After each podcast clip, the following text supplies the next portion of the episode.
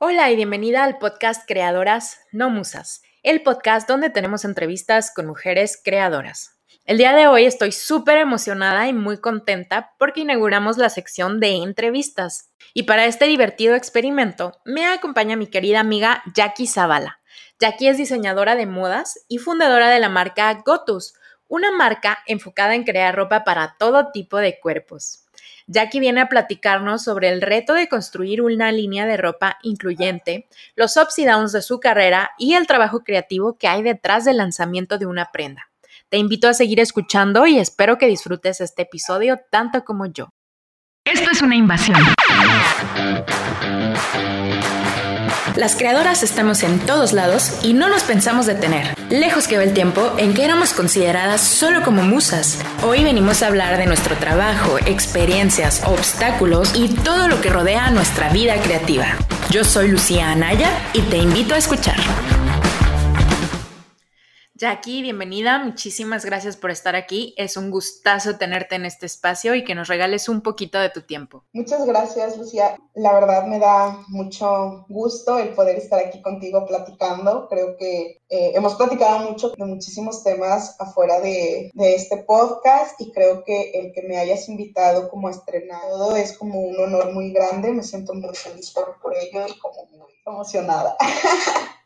Ay, qué chido, Jackie. Sí, la verdad te invité justo porque muchas veces hemos platicado como de todo el tema creativo y como de sacar ideas, de perder el miedo y, de varios temas que creo que son muy importantes para todas las morras que estamos haciendo cosas y que queremos atrevernos a pues empujar nuestras ideas y que salgan a la luz, ¿no? O sea, ser más visibles, pues seguir siendo creativas y también sabiendo cómo valorar nuestro trabajo y todo eso, ¿no? Yo sé que tú tienes tu marca Gotus. Me gustaría que nos platiques mucho acerca de tu historia y pues de los valores que hay detrás de Gotus como que cada vez que escucho esta pregunta me remonto a la infancia, cómo realmente empezó Gotus, empezó como con un sueño de una niña que quería ser diseñadora de modas. Nunca voy a olvidar como eh, ese punto o, esas acciones, eh, lo que estaba viviendo en ese momento cuando un día decido de que voy a ser diseñadora de modas, muy segura, o sea,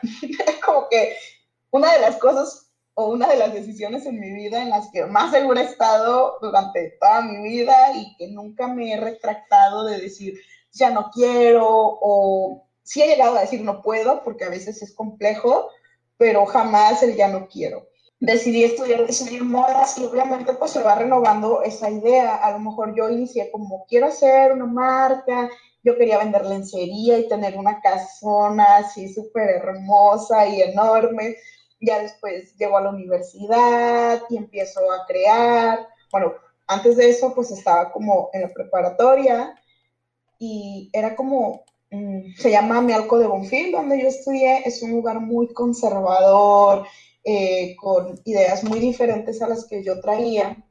Entonces hay un, un desfile que me da mucha risa, porque salgo con un vestido de 15 años. Para esto, la directora me encantó esa, esa decisión que tomó que nosotras, las alumnas, diseñábamos y modelábamos la prenda. Al principio no me gustaba esa idea, ¿no? Porque era como un miedo muy grande, como el, para empezar a crearlo, ¿no?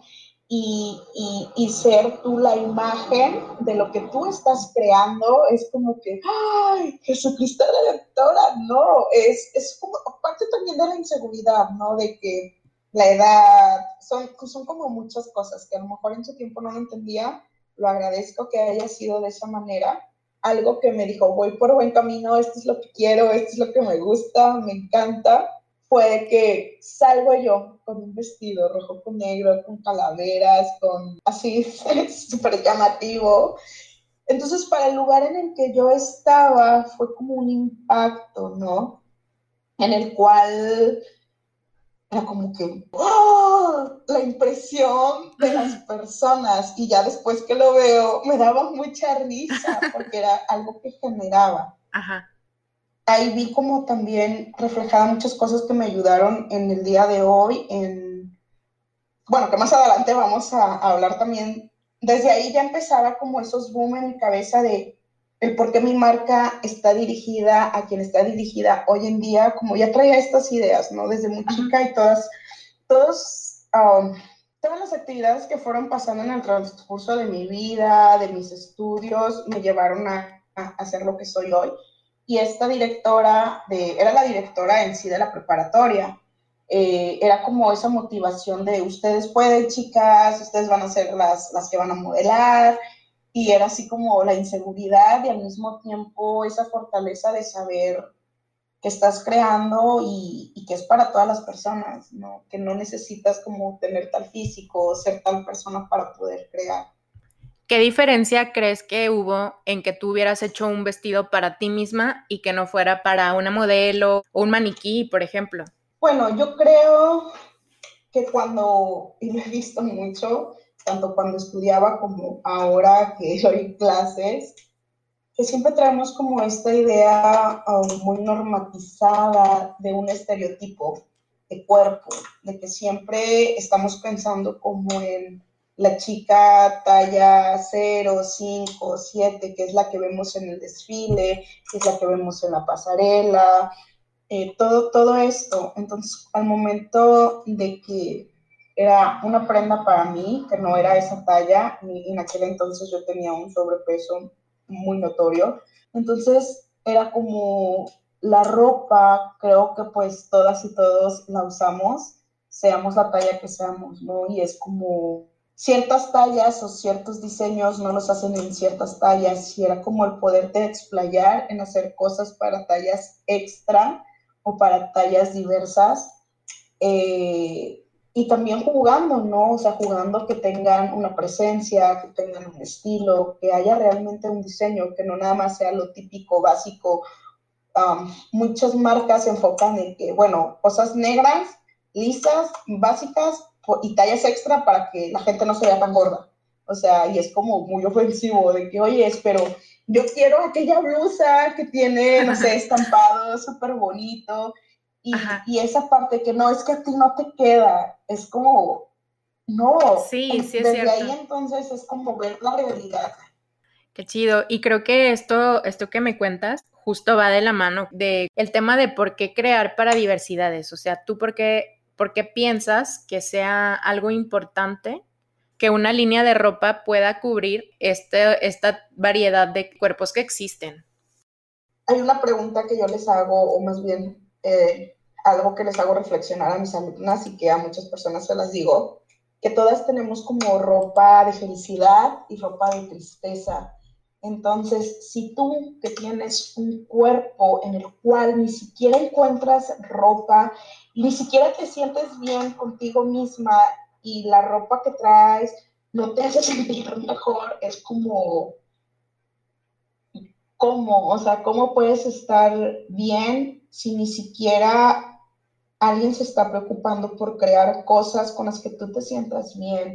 Creo que, y no nada más hablar como de un sobrepeso, sino hay más. Eh, conozco chicas que son talla cero y que también sufren por lo mismo, de que me dicen es que piensan que porque somos talla cero eh, tenemos la vida resuelta o que todo se nos ve bien, y no es cierto. Conozco una chica que me dice es que me tengo que ir al área de niñas y a veces no es como los modelos que yo estoy buscando porque son como para niñas. O sea, creo que hay una, una diversidad de cuerpos y de cuerpos en general, eh, ya sean tallas muy grandes, tallas chicas, para gente alta, para gente no tan alta. Entonces creo que si nosotras empezamos a, a llevarles esos diseños en el cual ahorita por decir estoy de que bueno, tengo este diseño y lo tenemos en estas tallas o te lo podemos hacer a tu medida, ¿no? O sea, si te gusta, ¿por qué entonces no usarlo? Oye, por ejemplo, tú haces tu propia ropa o compras con otras diseñadoras o cómo funciona este también lo que tú consumes para ti misma. Eh, eh, es un tema muy interesante. Ya hace rato estaba viendo unas fotos precisamente de, eh, de, de esto en mi última colección hice unos diseños que a mí me encantan, ¿no? En lo personal. Y me autorregalé como varias prendas de esa colección.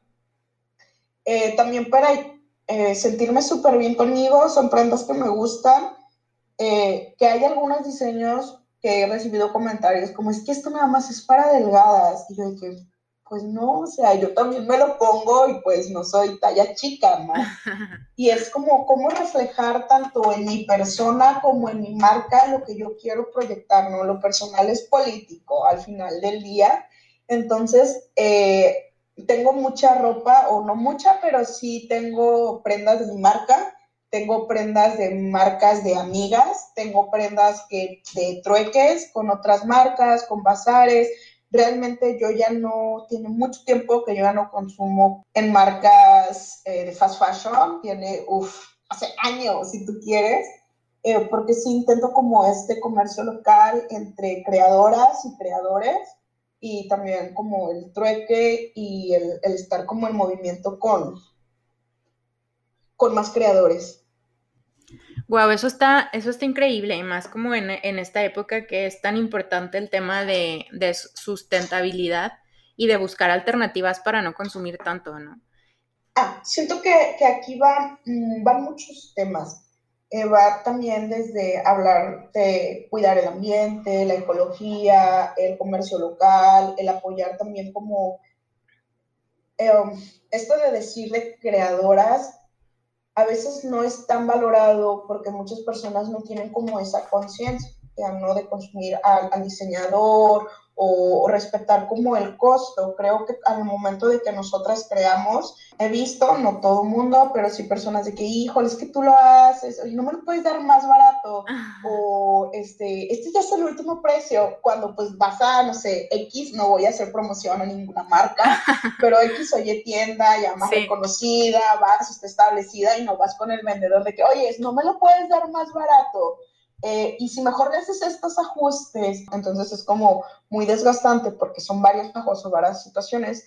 Y sí, tienes razón, me llamó mucho la atención eso que dijiste del regatear, porque es súper común que cuando tú ves que alguien hace ese trabajo a mano sea más, se te, hasta se te haga más fácil regatearle que ir a comprarle a una corporación que te está dando precios súper, súper inflados, ¿no? Es como, aparte de que son precios eh, a lo mejor si tú vas a X o Y marca, ¿no? Que ya tienen como una maquila en la cual generan una cantidad excesiva de prendas a una calidad muy baja, que es lo que realmente venden. A lo mejor te venden una tela bonita o un diseño, pero que a la segunda lavada ya se te deshizo porque no hay como una calidad ni de confección, ni de textiles, pero pues está barato y la gente lo consume y no regatea el, problema de aquí, pues, es también como la contaminación. Creo que esta es una um, de las industrias que más contamina, tanto en la creación eh, de textiles como en la creación ya de un producto final y que desgraciadamente es muy explotada. Creo que al momento de que se hace maquila, pues obviamente se está explotando a mujeres, a niños de otros países, en el mismo país. O sea, aquí en México la maquila es de las cosas peor pagadas y, y, todavía es como regateado, ¿no? Entonces no tenemos como esa conciencia de valorar el trabajo de las personas y, y, todo lo que conlleva, todo el proceso creativo para crear una prenda. Wow, sí, sí, tienes, tienes mucha razón. Ahorita me, me encendiste una luz en este tema de maquila, porque sí es cierto, o sea, es un, un trabajo explotador de, de muchas mujeres y niños, que son los, los que salen más afectados en, en este tema. Oye, Jackie, quiero como darle ahí un poquito más de énfasis a, lo que me platicabas ahorita de crear y como de generar nuevas ideas. Y, y creo que me hablas de tu, de tu proceso creativo, ¿cómo se te ocurren las ideas? De hecho, esta pregunta me la hicieron precisamente ayer, que loco. o sea, las residencias de la vida, de cómo vamos fluyendo en, en generar esa conciencia de la creación dependiendo también qué fin lleve esa prenda, es como el proceso. A lo mejor creo que las prendas, cuando son expuestas ante un público, cuando es fotografía o en museo o en algún lugar, es como, para mí, es darle a conocer a la persona que lo va a ver lo que sientes, lo que piensas. Es un mensaje pues visual. Entonces quiero hacer como una protesta pacífica desde el medio del diseño y, ahí como el cómo lo creo es, ¿qué quiero decirle a, a la persona que va a ver mi prenda, ¿no? Eh, ¿Qué mensaje les quiero dar? ¿Qué quiero expresar? Si es, es, es un sentimiento, ¿no? Si es como coraje, si es como tristeza, si es felicidad, pues realmente es como el cómo, qué quiero hacer, qué les quiero proyectar, qué les quiero hacer sentir, qué les quiero hacer recordar eh, creo que todo empieza ahí, ya teniendo como en cuenta esto, teniendo como una inspiración, un mood board de qué quiero hacer, eh, buscar textiles, ¿no? Que vayan a representar siluetas, volúmenes, formas, y ya base a eso, pues ya empiezo a bocetar, bueno, o sea, puedo hacer esto, puedo hacer lo otro, o a veces ya tengo textiles y, y es como algo también como de terapia y muy relajante el agarrar todos los textiles, ponerlos en la mesa y empezar a jugar con ellos y en el maniquí poner de que mira estos textiles, estas formas, estos colores, le dan esta simetría, le dan como muchas cosas. O sea, creo que hay muchas formas de, de esta inspiración o de una forma de crear y que pues todos tienen diferente fin y que pues todas son válidas, ¿no? Al momento de, de una creación. Suena súper divertido tu, tu proceso. Me encanta eso como de, ver primero las texturas y después bocetarlo. Fíjate que yo en, mi imaginación de cómo era el proceso creativo de una diseñadora de modas, yo pensaba que primero hacías el boceto y ya después buscabas la tela. No sabía que era primero la tela y después ya, este, como que ir bocetando. Fíjate que precisamente en una de las clases que imparto hablamos un poquito de este proceso creativo y de cómo va y, muchas chicas pues también siempre llegamos como con la idea de crear el, el, problema de que si yo primero boceto y a lo mejor me imaginé ciertas formas o ciertas siluetas y no hay un textil que lo dé o el color que yo eh, al momento de ilustrar lo puse, es más difícil. Entonces siempre tienes que tener en cuenta a veces estamos como en un lugar muy limitado de textiles en el cual mm, a lo mejor no hay la misma gama de formas, siluetas, textiles aquí que en otro estado, porque a lo mejor allá manejan eh, algodón, lino, cosas más naturales eh, o sintéticas, pero es como ahí está a lo mejor una fábrica o hay algún lugar de creación entonces, si no lo tienes a la mano y necesitas hacer como tu prenda, es más complejo eh, bocetar y no tener cómo lo vas a llevar a cabo físicamente. Sí, claro. Eh, este, me hace mucho sentido eso que, eso que dices. Y bueno, volviendo a la segunda pregunta, Jackie, ¿qué obstáculos te encuentras al momento de, de crear o qué bloqueos has experimentado cuando quieres hacer algo? Pues mira, creo que es parte de lo que te decía ahorita, a veces como el textil. Yo me puedo imaginar un boceto de mil maneras. Por lo regular me pasa eso que no me gusta. Me gusta como inventar textiles o crearlos. Y a veces en el momento de la creación del textil es como que, ¡ay, no! ¿Por qué decidí este textil? Eh, por decir, antes me pasaba mucho con los viniles de que son muy rígidos, entonces al momento de coserlo, como así que, oh, y otra vez, pero ya después vas encontrando como más facilidad, la práctica, la experiencia, y como son formas o textiles que me gustan, pues realmente lo voy superando, nada más es como tener paciencia, creo que cuando creamos, o al menos yo cuando creo, quiero como todo en ya, o sea, lo tengo en mi mente, ya quiero que esté hecho, y pues lleva el proceso. A veces eso es como lo frustrante o lo que, el problema, ¿no? De, del estrés, que no pueden salir bien las cosas cuando uno está trabajando con estrés. Había escuchado que había un, una, como un problema en la creatividad, que muchas veces cuando nos dedicamos a esto es porque tenemos también como ciertos gustos y ciertos estándares y admiramos a gente que es creativa y que cuando empiezas o cuando quieres hacer algo, pues igual y tal vez todavía no tienes las aptitudes o el tiempo desarrollado para, pues para ya tener esa misma habilidad que una persona que lleva 30 años, 40 años haciendo lo mismo, ¿no? Y que de repente, si decides dejar de intentarlo, pues ya nunca vas a llegar a ese nivel de, de facilidad al hacer las cosas. Y que muchas veces en nuestra mente tenemos esta idea de ya cómo se ven las cosas y quisiéramos que en la realidad se proyectaran y ya quedaron ahí, pero nunca es tan fácil, ¿no? O sea, siempre es como un estira y afloja, es como un estar probando y a ver qué sale y tal. Y, y creo que creo que muchas veces eso puede frustrar a algunas personas, ¿no?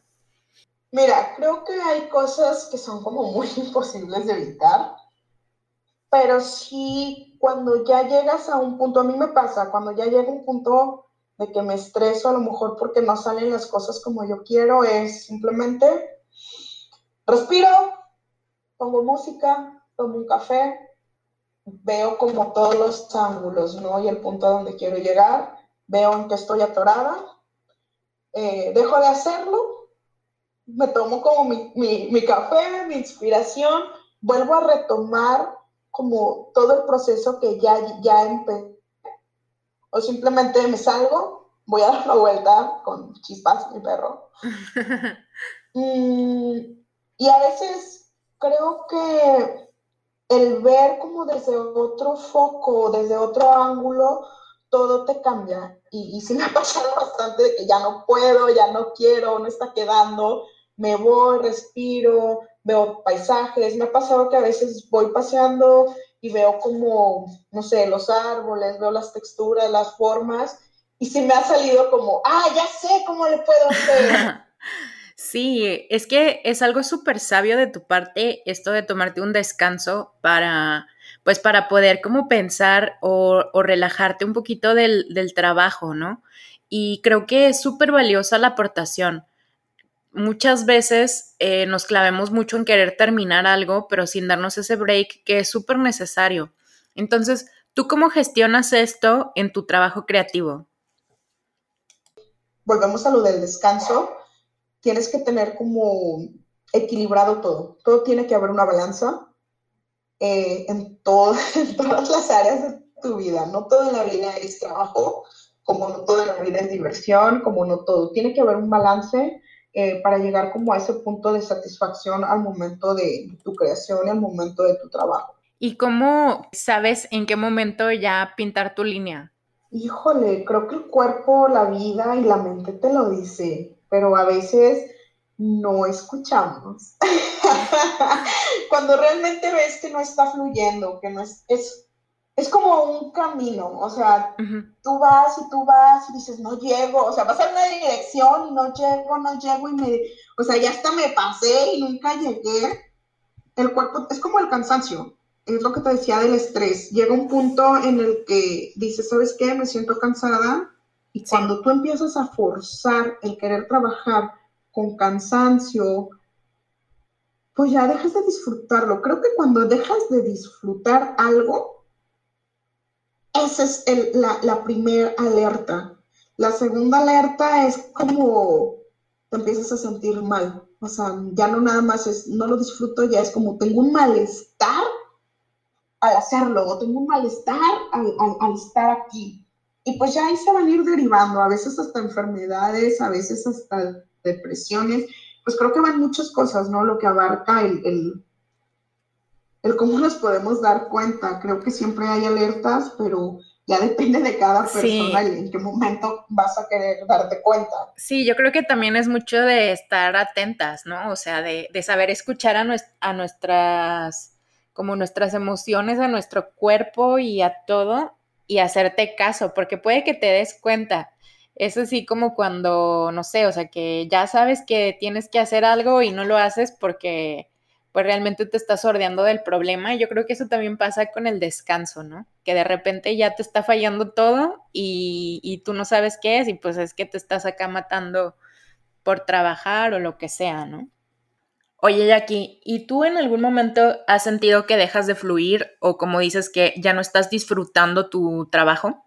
Creo que cuando nosotras o nosotros vivimos de, nuestra, de nuestro arte o de nuestro trabajo, si tú das este combo de emociones, espiritualidad y todavía lo llevas a la falta como de ingresos y que tienes que sustentar como la marca con la que estás trabajando, tu vida personal, a veces es la desesperación o la angustia y el estrés que no cobras bien tu trabajo y que aparte de que no lo cobras bien, a lo mejor te cae mucho y es el estrés de que estoy trabajando mucho y ni siquiera tengo dinero y ni siquiera me siento bien y ni siquiera lo estoy disfrutando. O sea, porque en su momento lo sufrí mucho, estuve a punto de tirar la toalla y de decir esto no es lo mío, ya, o sea, bájenme la siguiente cuadra porque yo ya no puedo, ¿no?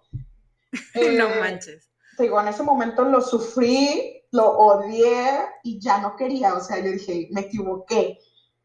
Él me iba a ir a Querétaro, pero cuando yo decido eh, ya irme, de que ya no puedo, ya me va, bájenme aquí, yo ya me regreso, tuve una llamada eh, donde me ofrecían un trabajo en el cual dije, bueno, o sea, le voy a dar una nueva oportunidad a, a mi vida y me quedé. Y, la verdad, agradezco como el no haberlo hecho, 100%. Ahorita me siento muy satisfecha con la persona que soy, eh, eh, laboralmente, espiritualmente y en todos. Como todas, tengo problemas, tristezas y demás, es algo normal. Creo que siempre cuando he tenido entrevistas o pláticas respecto a abrir como ese hilo o esa sábana, esa puerta al pasado y ver cómo nuestra trayectoria, el, cómo vamos creciendo y darnos cuenta de, de, todo, ¿no? O sea, tienes que ir creciendo de la mano en todos estos aspectos pues, para llegar a, un punto satisfactorio de, de la creación. Sí, creo que siempre es importante como incorporar eh, esto que dices de tu pasado, de quién eres, así, en lo que creas, ¿no? Es muy difícil que no se vaya colando en, en las cosas que haces. Y, la verdad a mí se me hace muy padre. Oye, pero ¿qué pasa con Gotus en todo este tiempo? O sea, entraste a trabajar y ya te querías ir. Eh, ¿La abandonas en algún momento o cuándo es que la retomas también? Nunca lo dejé de lleno, pero nunca me metí tanto como hoy en día. Siempre hubo una pausa en el cual no, no terminaba de llenarme Gotus y no terminaba como de, entrar a que eso era lo que quería. Cuando llega la pandemia yo tenía otros trabajos, eh, para hacer, o sea, tenía dos trabajos y aparte como Gotus era en mis tiempos libres prácticamente, ¿no? O sea, era como tu hobby. Volvemos a lo mismo del principio. Sí, o sea, realmente no vivía de, de eso y es como un poco triste y volvemos a lo mismo del principio, esto de cuando no tienes como precios, cuando hay como un regateo, como cuando el problema a veces de el no valorar a, a, la persona artista creadora y que pues también vivimos de esto, ¿no? Y que a veces malamente se dice que el que es artista se muere de hambre o de que simplemente no vives de ello. Y creo que hoy en día estoy viviendo una parte, o sea, una gran parte de, lo que hago es lo que me mantiene. Entonces, ahorita, hace, cuando entramos a la pandemia, pierdo uno de mis trabajos, entro como en esa crisis de qué voy a hacer, cómo me acababa de cambiar de casa, sí, eh, vivía con roomies, me cambié a vivir sola entonces eran como gastos más fuertes y me quedo sin trabajo. O sea, de que pandemia, sin salir, sin trabajo, Dios mío, ¿qué voy a hacer? Qué horror, pero sí. Sí, y ahí es cuando dije, pues mira, no tengo nada que perder. A veces cuando ya lo pierdes todo, dices, ya no puedo perder más. Y pues me jugué el todo por el todo a realmente hacer Gotus. Y pues te digo, o sea, realmente nunca lo dejé al 100%, pero tampoco lo tomé al 100 como ahorita. O sea, que de cierta manera te, te sirvió porque, no sé, me, me, suena raro decirlo así, pero eh, el hecho de tener como una situación tan fuerte como la pandemia, eh, de cierta manera ayudó a que te animaras a, a lanzarte con todo para tu, para tu marca y establecer a Gotus como lo que es ahorita, ¿no? Claro, claro, o sea, siento que me falta todavía mucho, mucho camino, mucha trayectoria todavía, pero sí, siento que, eso me ha ayudado mucho. Ahorita va a haber un evento en Tulum en el cual varias prendas de Gotus se van para allá.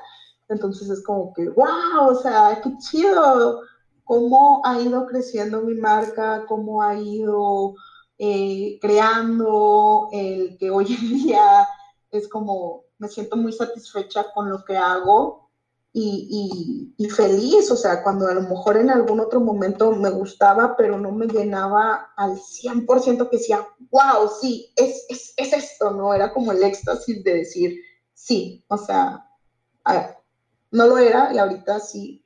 Y creo que eh, cuando retomo Gotus de esta manera, pues es en la pandemia. Tenía dos opciones y era o ya dejarme caer y, irme, o sea, realmente irme a, otro estado eh, por facilidades de, de, la economía, ¿no? Que iba a lo mejor a batallar menos, o la opción de jugarme el todo por el todo y, y crear, ¿no? Y, y te animaste. lo, que, lo que se está haciendo.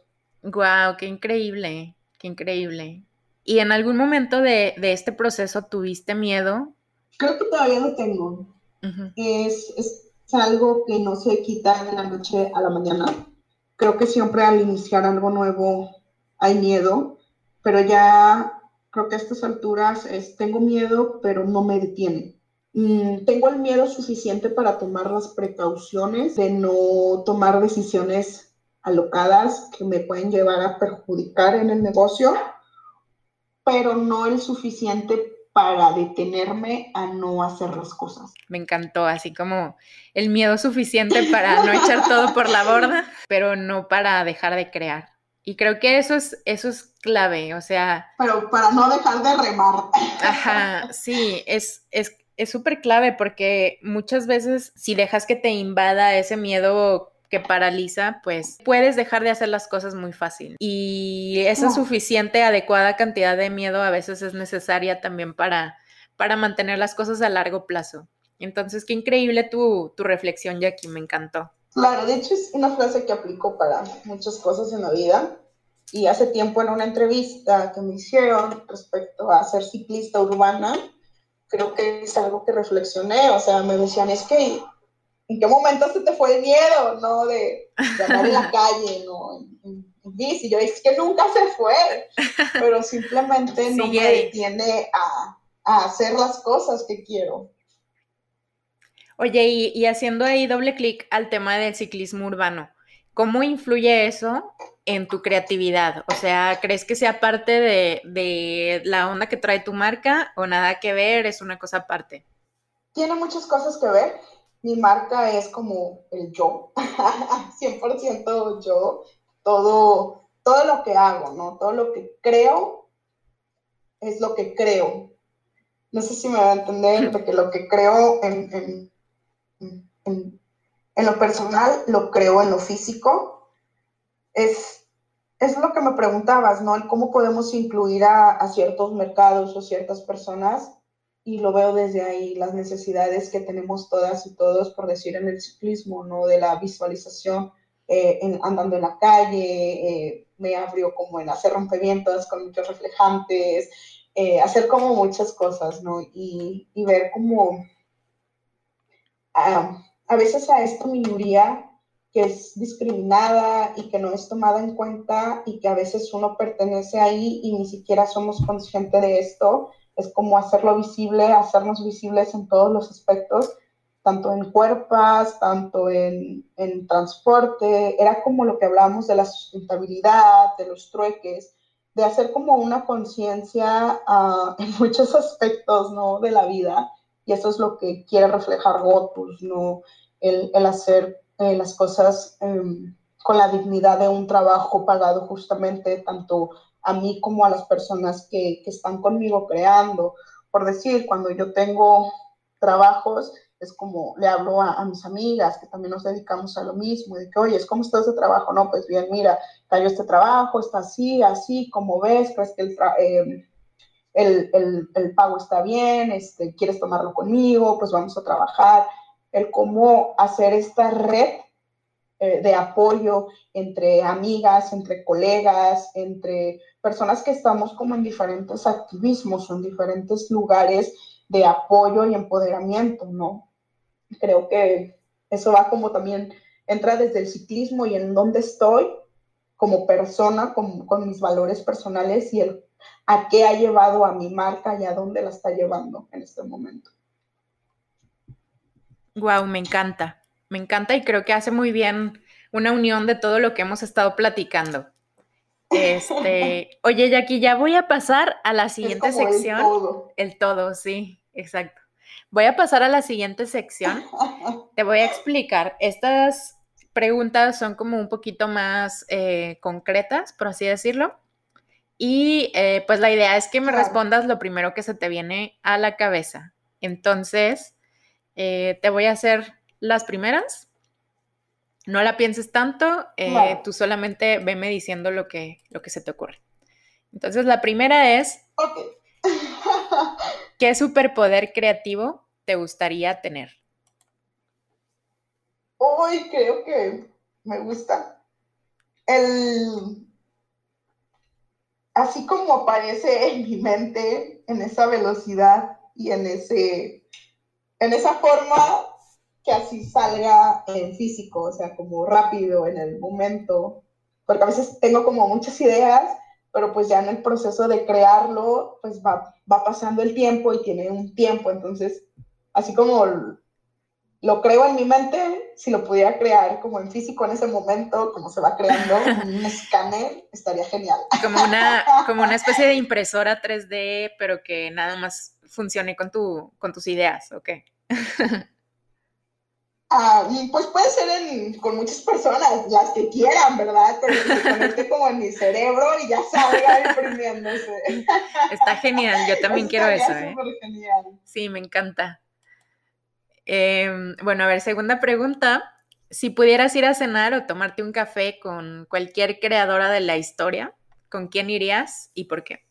Mira, creo que hay demasiadas creadoras y a lo mejor esto va a sonar como en un cliché o en algo muy, muy loco, pero creo, pues ahorita pensé como en mi mamá, digo, pero no, eso lo puedo hacer en cualquier momento, ¿no? Y Vas a desgastar tu deseo. Bueno, creo que a veces Sí, no, o sea, no, siento que no. Creo que tenemos demasiadas expectativas y agrandamos o presentamos como muchas personas y, no soy muy fan como de, de hacerme falsas expectativas de las personas. Entonces creo que en su momento voy a tener pláticas o cafés con diferentes creadoras. No creo que tenga que ser de alguna época o de algún momento en particular Creo que en este momento hay demasiadas creadoras de diferentes eh, ángulos, de diferentes artes en mi vida diaria, que, con las cuales mm, puedo encontrarme y coincidir.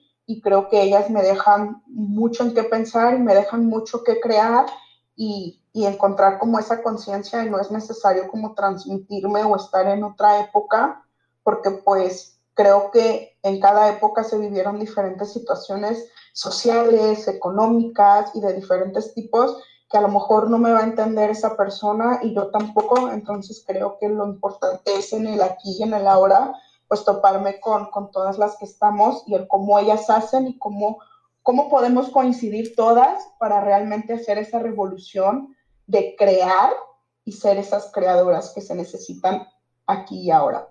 Me encantó, me encantó la reflexión. Eh, tienes razón que es muy probable que no te entiendas de la misma manera con alguien que estuvo en el pasado, ¿no? Porque no sabe ni, ni qué es lo que has vivido. Como se hace más interesante a mí. Este, pero muy buena respuesta. Muchas gracias, Jackie. Voy a pasar a la siguiente, que es, eh, ¿cuál es la mayor locura que has cometido en nombre de una pieza? Uy, me acabo de acordar de algo. Hace mucho tiempo estuve en un concurso de diseño y me acuerdo que yo quería una chaqueta, pero esa chaqueta traía como pedazos metálicos. Entonces tenía que estar taladrando unas piezas para poder meter aplicaciones, estoperoles, eh, no sé, eh, um, broches a presión. Y recuerdo que para ese diseño, que era como un diseño urbano, yo quería ponerle unas botas con muchas correas súper góticas y súper me encantaban. Y una amiga me decía, es que es un concurso y el concurso, si es tu prenda, yo sé que es urbana, bla, bla, bla, pero es como en un mercado, en una zona y en un lugar no muy ad a lo que tú quieres presentar, es muy de calle, es muy urbano y pues no. Entonces a mí no me importó todo esto porque yo quería como representar mis ideas, en el cual es una protesta, ¿no? De que por qué eh, si es algo urbano tiene que llevar tacones, o sea, puede llevar botas, cuando a lo mejor para muchos te estoy hablando hace unos años, no, no es ahorita, no era como tan común ver botas en un desfile, era más como de tacones, más fashionista, todo este tipo de cosas. Y pues no era como me importara tanto la locura de, yo decía como estuve taladrando y haciendo todo esto para que no tenga los zapatos que yo quiero. Entonces, siento que es eso, ¿no? El, arriesgarme a que no me importe el que dirán, o un juez o un algo eh, con mis diseños porque no lo hago tanto como para ganar algo, lo hago más como una postura política en la cual es expresar el, no tiene que ser como las demás personas piensan, sino también hay más formas de que puedan ser. ¿Y todavía tienes esas botas? No, ya no, ya es mucho ni En la, ni el atuendo. A ver, pasemos a la siguiente pregunta. Dime tres cualidades que aprecies al colaborar con otras creadoras. La confianza. Creo que es una, una de las cosas que más aprecio y que últimamente he colaborado con diferentes personas y el decir las cosas como son, es tener esa confianza de decir, mira, la situación está así, vamos a colaborar de esta manera. ¿Quieres? ¿No quieres? Siento que es una de las, de las cosas más importantes, la confianza, honestidad. Creo que algo muy importante, que nunca me ha pasado, pero sí lo he visto en otras, en otras partes, de que si no queda como el producto o el resultado que tú esperabas, buscar como el que todas las partes queden bien. O sea, que al momento de crear, y, y creo que es algo que pasa, eh, todas tenemos diferentes estilos, diferentes ideas. Al momento de hacer una colaboración es como el tener la humildad de decir, vamos a crear juntas y no tomar como esa batuta de todo yo y yo quiero que tenga esto, esto, esto y que nada más se vea como si fuera de una sola persona. Cuando, cuando se colabora, pues son más, ¿no? Es como esa humildad de, de tomar en cuenta y de saber que las dos tienen muy buenas ideas y que pueden llegar como a una, a una línea o un acuerdo en el cual las dos estén representando sus marcas, sus líneas, sus ideas y salga algo cool realmente. Sí, creo que eso es algo súper valioso, ¿no? Que muchas veces, este, ah, puede ser que, que en, el, en, las mismas colaboraciones se opaque a otra persona por el simple como ganas de, de sobresalir o lo que sea, ¿no? Y creo que sí es muy importante eso que, eso que menciona. Última pregunta, eh, ¿qué consejo le darías a una creadora que aún no se anima a lanzar su proyecto? Válgame Dios. ¿Qué consejo? Híjole, creo que no podría dar un consejo tal cual a nadie, porque pues no todas vivimos desde la misma perspectiva, desde la misma Ah, desde los mismos privilegios, todos son diferentes, pero lo único que sí creo es que cada una tiene sus luchas, tanto emocionales, espirituales, pero que no estamos solas. Creo que el mayor error que yo he cometido en mi vida o que cometí en algún momento fue el sentir o pensar que estaba sola cuando realmente había muchas personas a mi alrededor que me querían ayudar pero yo tenía esa concepción en mi cabeza, entonces fue muy difícil como abrirme a la posibilidad y aceptar esa ayuda. Entonces creo que algo importante para cualquier creadora es el darse cuenta que no está sola, que puede pasar por mil cosas muy difíciles, que si tiene como el abrirse a las demás personas, a sus amigas,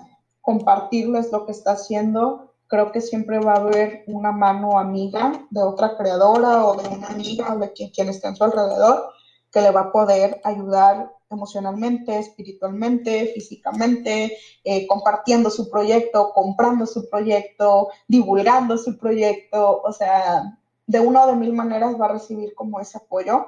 Lo más difícil es, el primer paso es el, el, el, el romper un poquito ese miedo ya después todo va saliendo, o sea. Todo fluye. Con esfuerzo, pero va saliendo. Así es. Fíjate que tengo yo una frase muy grabada, que es, quien aúlla encuentra su manada. Eh, la dice Clarisa Pincola Estés. Y me encanta porque es la verdad, o sea, si tú hablas, vas a encontrar a alguien que resuene contigo, ¿no? Y, esto pasa mucho con el tema de, de creación y, y, también creo que es el motivo de que exista este podcast, o sea, para que estemos aullando y nos encontremos. Estoy muy contenta de haber tenido esta entrevista contigo, la verdad me, gustó un chorro y, y, me divirtió mucho la parte de preguntas concretas, creo que fue mi parte favorita, me encantó. No, pues la verdad, yo soy la que te tengo que agradecer el, animarme como a estar en, en una entrevista. A veces, como tú dices, vamos encontrando nuestra manada, vamos haciéndonos fuertes como creadoras de diferentes contenidos, de diferentes artes y como tú dijiste, o sea, simplemente es algo que va para, para mucho este podcast, para ayudarnos a, a, encontrarnos y pues a tomar estos riesgos, ¿no? Y a no, a no, no tener miedo, sino simplemente a tener el suficiente para, para crear y hacer lo que queremos hacer. Oye, eh, platícanos en dónde te pueden encontrar. Claro, en Instagram estamos como guion bajo, gotus, guion bajo, en Facebook estamos como Brand Gotus y pues estamos, tenemos un mini showroom en Doctor Cos 804 en el centro de Monterrey. Aquí podrán encontrar diferentes creaciones de diferentes artistas. Tenemos pinturas, tenemos otra marca de ropa. Eh, creo que el sol sale para todas, chicas. Entonces, si ustedes tienen como un mercado, no duden en también promocionar a sus amigas porque pues realmente para todas hay. Entonces el showroom es de diferentes creadoras, no nada más de mi marca. Y aquí estamos cuando, cuando ustedes quieran venir a visitarnos. Si se encuentran en la ciudad de Monterrey, visiten a Jackie este, y conozcan sus maravillosas creaciones que hay para todos tamaños y edades y sabores y para todo. Claro, y si no, se los creamos también. Ahí lo tienen, pueden visitar a Jackie en su showroom en el centro de Monterrey. Yo soy Lucía Anaya y estoy muy contenta de que hayas llegado hasta este punto de nuestro podcast. Espero lo hayan disfrutado y las espero en la siguiente sesión de Creadoras No Musas.